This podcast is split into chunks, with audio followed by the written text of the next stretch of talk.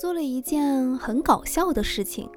之前手机里所有的 APP 呢，我都是按照功能相同、类别一样这样放到了一个文件夹里。结果昨天闲着没事干，我把所有的 APP 打乱之后，按照我平时用的次数、点的次数重新进行了分类，导致我现在要找某一个软件，就要把所有的文件夹都打开找一通。干这个事情的时候，就觉得自己很可笑，可是又觉得有一丝很好玩儿。因为我们往往会习惯一样东西之后就变得很依赖，比如你固定的一个位置上放的东西，用一句俗的话，你闭着眼睛都能找到。可久而久之，对于我这种不停的想有新鲜感的人来说，会觉得有一丝乏味。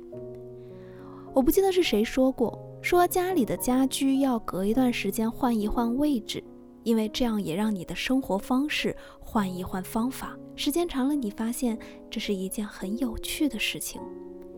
因为生活要不停的有新鲜感，要不停的有期待，